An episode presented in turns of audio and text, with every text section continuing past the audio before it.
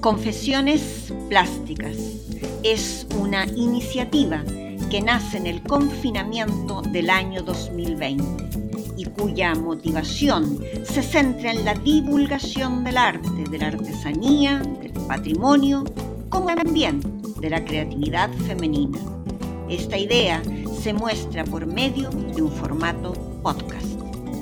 Ahora, en su segunda temporada, Confesiones Plásticas asoma como una iniciativa que quiere poner en valor a mujeres creadoras, transgresoras, luchadoras y apasionadas, mujeres que a través de la materialización de sus ideas, creatividad, inteligencia y sensibilidad humana han transmutado por medio de sus obras. En el mundo actual, donde la disputa y la violencia se apoderan del día a día, es el arte y la creación de estas mujeres quienes nos pueden rescatar dando nuevas miradas, inquietudes y sobre todo siendo referentes para otras mujeres, jóvenes, viejas o niñas, pues su creación y su arte nos trascienden. Artemisia. El barroco italiano tiene un nombre de mujer destacado e inigualable. Ello gracias a que el 8 de julio de 1593 nace en Roma Artemisia Lomi Gentilecci, hija de Prudentia Monotone y del notable pintor Orazio Gentilecci, uno de los grandes exponentes de la escuela del maestro de Caravaggio.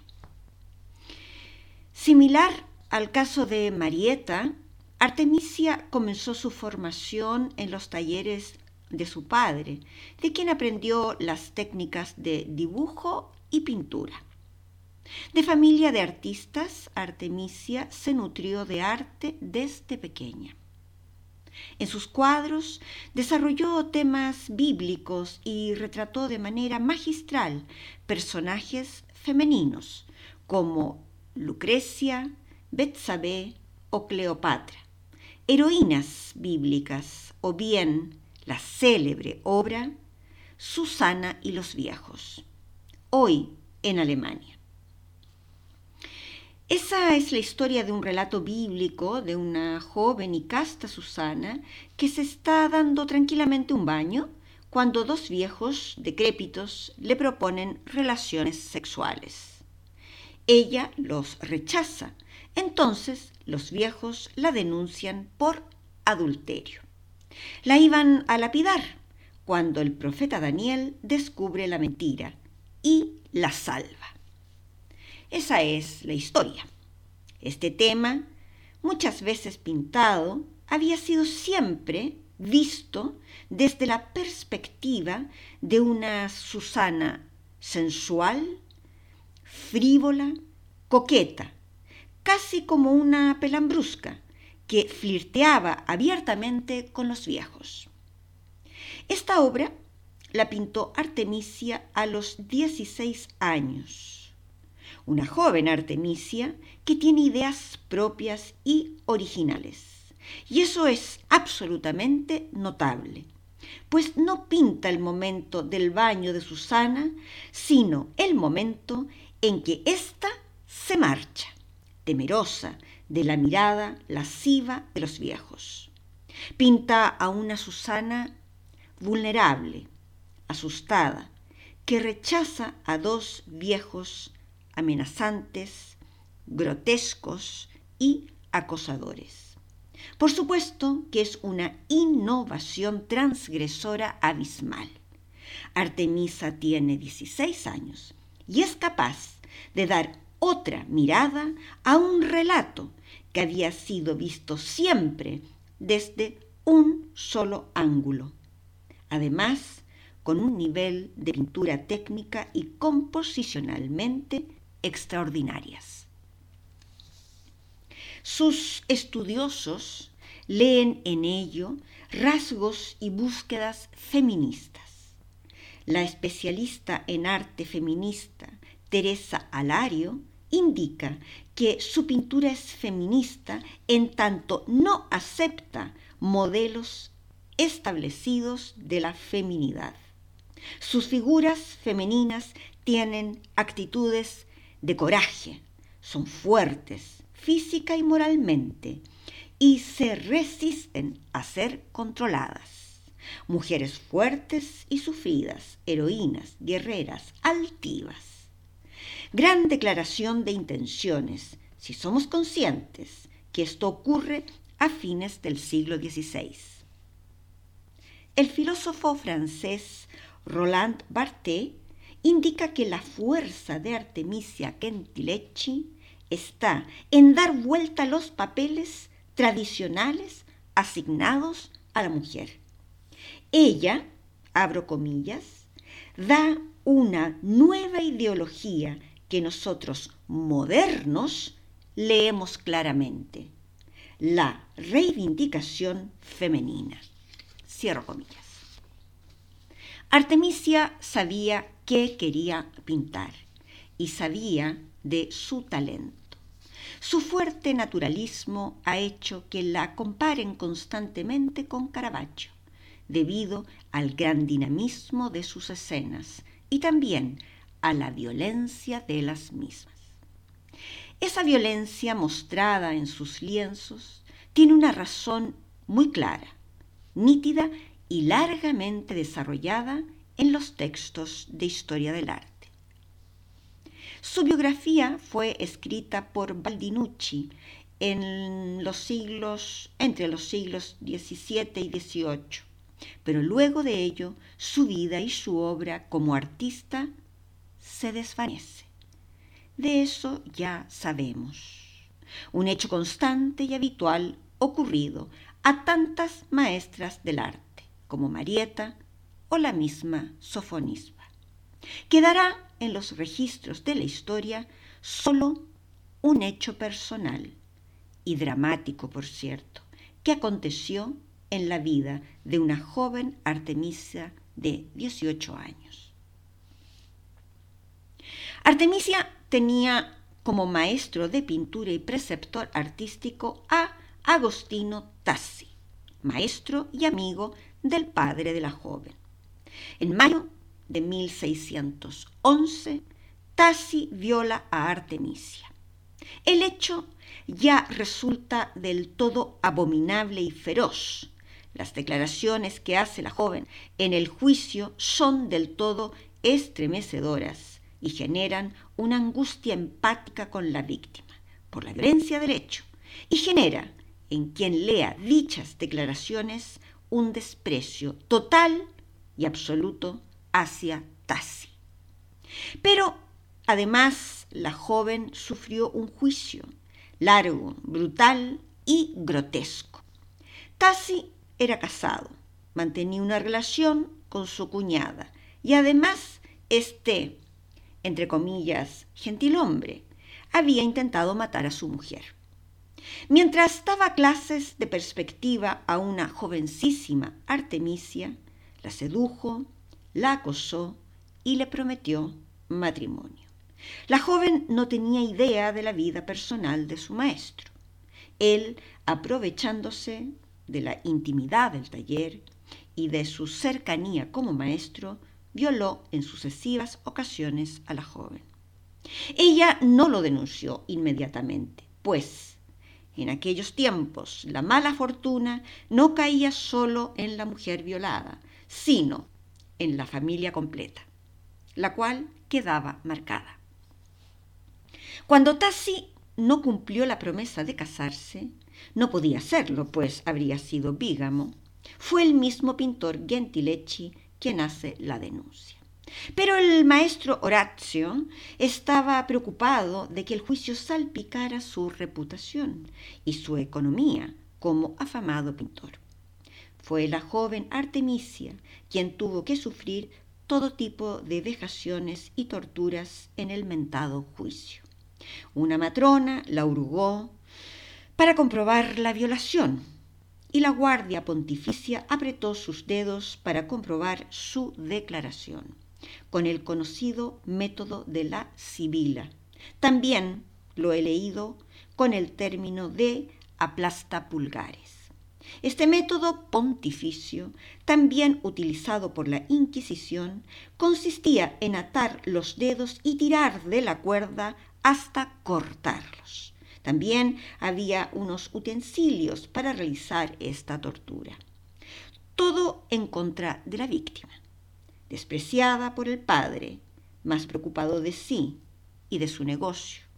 Artemisia solo tuvo una declaración en contra de Tassi. Como no podía ser de otra manera, de boca de otra mujer. Olimpia Tassi, hermana del violador, atestiguó en contra de su hermano y a favor de Artemisia. La joven resistió la tortura hasta tal punto que a través del dolor gritó su verdad y gritó, sin lugar a dudas, la decepción que sentía por parte de ambos, hacia ambos hombres, su padre y su preceptor y violador. Artemisia podría haberlo perdido todo, pues al quedarse sin dedos, habría quedado sin los instrumentos más preciados para llevar a cabo su talento. Sin dedos, las manos no harían pintura. Tassi fue condenado a ocho meses de prisión fuera de los estados pontificios y a cinco años de destierro. En mi opinión, toda obra contiene un porcentaje de autorretrato del alma, sea la obra más o menos figurativa, más o menos abstracta, desde los temas, colores, direcciones, manchas o trazos, todo refleja el estado del alma. Como es fuera es dentro y como es dentro es fuera. Sin lugar a dudas, la obra de Artemisia Gentileschi es un reflejo de un hecho brutal, grotesco y de una misoginia detestable. Ella, ello, está presente en cada obra de la maestra italiana. En 1613, el padre de Artemisia le organiza un matrimonio a su hija con un modesto pintor paisajista, Pier Antonio Stiatezzi. A ver si así la hija recuperaba la dignidad perdida, pues la dignidad la perdió la víctima, no el violador. Al año siguiente se trasladan a la ciudad de Florencia. Allí Artemisia será la primera mujer admitida en la Academia de Arte y Diseño. Ya en Florencia, Artemisia pinta su obra más famosa, Judith decapitando a Holofernes. En esta obra, la pintora italiana plasma a la viuda Judith, ayudada por su doncella, decapitando a Holofernes, quien se había encaprichado con ella. Este era un general asirio enemigo, quien está borracho y dormido. Por ello, Judith aprovecha las circunstancias para asesinarle. Casi está de más decir que muchos estudios desde el punto de vista de la psicología observan en esta obra una suerte de venganza o quizás de transmutación del dolor y el horror sufrido por una joven Artemisia violada por su preceptor. Ella grita a través de sus pinceles todo lo vivido, lo plasma y lo deja materializado en un lienzo. Algunos otros estudiosos indican que Artemisia habría puesto sus propios rasgos físicos en la imagen de Judith y los rasgos de Tassi en Holofernes. Una venganza, sí, muy necesaria para liberar el hondo dolor sufrido por la extraordinaria pintora italiana.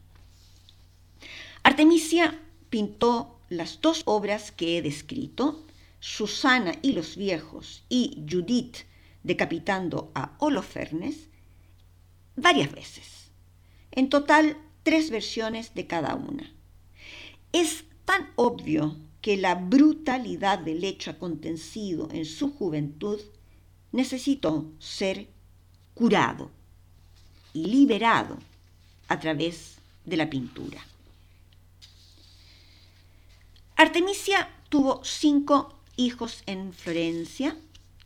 La maestra nunca dejó de pintar, pero su obra se vio ensombrecida por problemas con su marido y también por problemas económicos. Entre 1627 y 1630 se trasladó a Roma, en donde obtuvo bastante reconocimiento. De esa época es su obra Esther y Asuero, nuevamente asoman heroínas bíblicas femeninas. En 1630 marcha a Nápoles, ciudad donde tendrá su residencia definitiva, salvo por una estancia en Londres en 1638. En dicha ciudad se reencuentra con su padre y ambos realizan la decoración de uno de los techos del palacio de la reina Enriqueta María de Greenwich. Desde 1642 hasta 1656, año de su fallecimiento, permanecerá en Nápoles. Se menciona como la causa más probable de su muerte la epidemia que azotó a la ciudad en aquel año. Su única obra en el Museo del Prado es Nacimiento de San Juan Bautista, obra encargada por el conde de Monterrey, virrey de Nápoles, para el Palacio del Buen Retiro de Madrid. Esta obra es considerada por Roberto Longi como el estudio lumínico más logrado de un interior de toda la pintura italiana del siglo XVII. Artemisia fue sin dudarlo una maestra excelentísima de la pintura del barroco italiano. Pero como ha sucedido con tantas maestras del arte, Artemisia Gentilecci cayó prontamente en el olvido, un olvido de siglos. Algunas de sus grandes obras fueron, fueron adjudicadas a su padre, y a otros pintores varones. En mi opinión, si hubiese habido un poquito, nada más un poquito de rigor, se habrían llegado a una conclusión muy prontamente. Esta conclusión es que era imposible que aquellas obras surgieran de manos de hombres del barroco. Imposible, muy simple. La razón es muy simple pues de la mentalidad de un hombre del barroco jamás habrían ellos puesto a la mujer con atributos de heroínas fuertes y desafiantes. En la segunda mitad del siglo XX, su arte comenzó a ser releído y observado desde otro ángulo, y algunos críticos comenzaron a desenterrar su nombre el movimiento feminista de los años 70 será quien comience a convertir a esta maestra del barroco italiano en un símbolo de lucha de género. Entonces comenzó la resurrección de Artemisia.